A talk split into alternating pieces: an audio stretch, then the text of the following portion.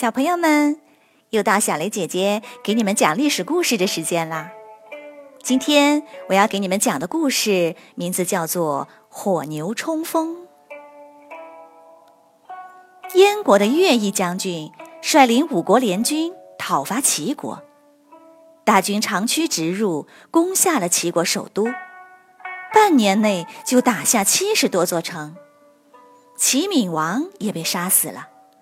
整个齐国就只剩下莒城和即墨两座孤城，眼看就要亡国了。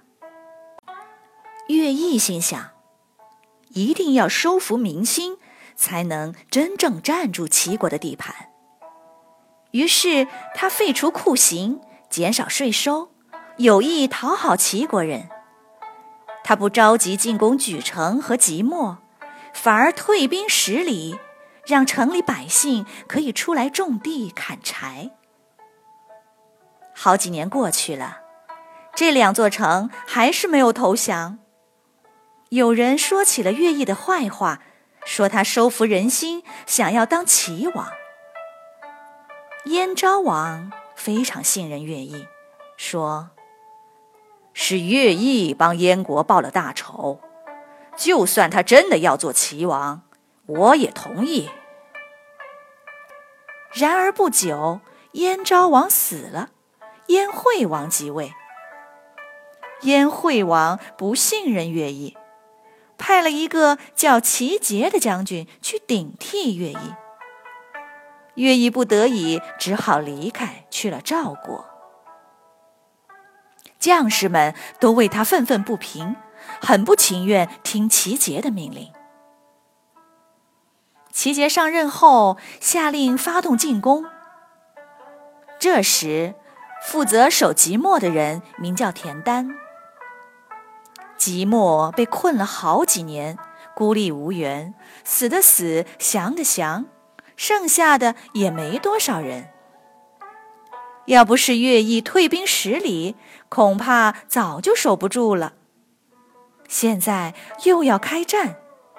百姓和士兵们都人心惶惶。为了鼓舞大家的士气，田丹下令，全城百姓每天吃饭前必须要祭祀战死的亲人。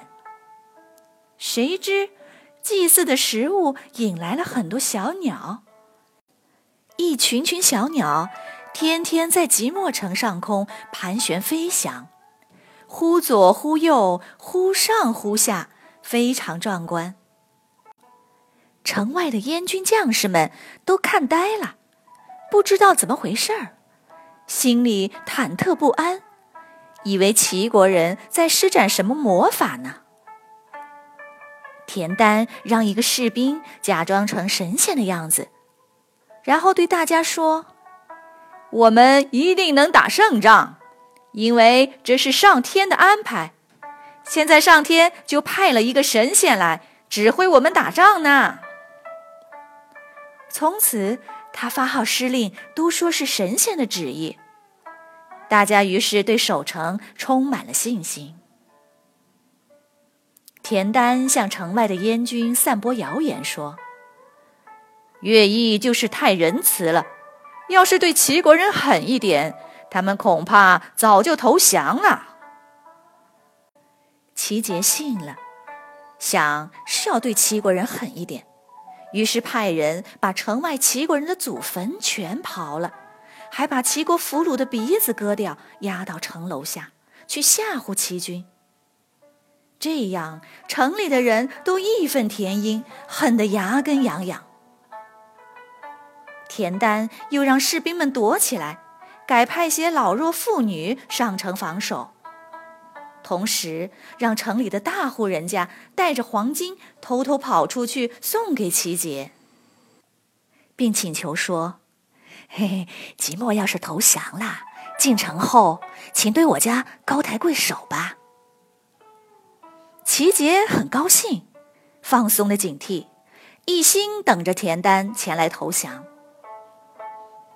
田丹从城里收集了一千多头牛，给牛披上红色的绸带，再画上五颜六色的图案，尾巴上绑着进了油的芦苇，头上绑着尖刀。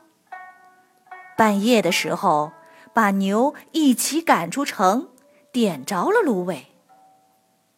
被火烧得巨疼的火牛，像发疯了似的冲进燕军的阵营。半夜爬起来的燕军，一个个惊慌失措，被眼前五颜六色的怪兽吓破了胆子。火牛冲过去，燕军非死即伤，乱成了一团。在火牛后面，紧跟着五千名精锐士兵杀了过去。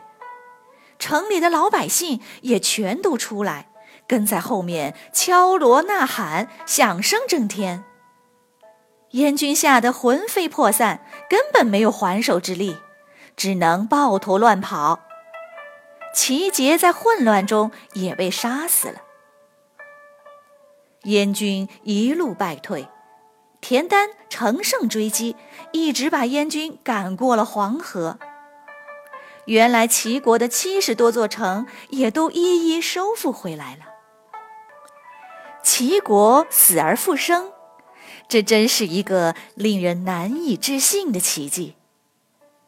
然而，经过这次折腾后，齐国和燕国的力量都被大大削弱，再也称不上强国了。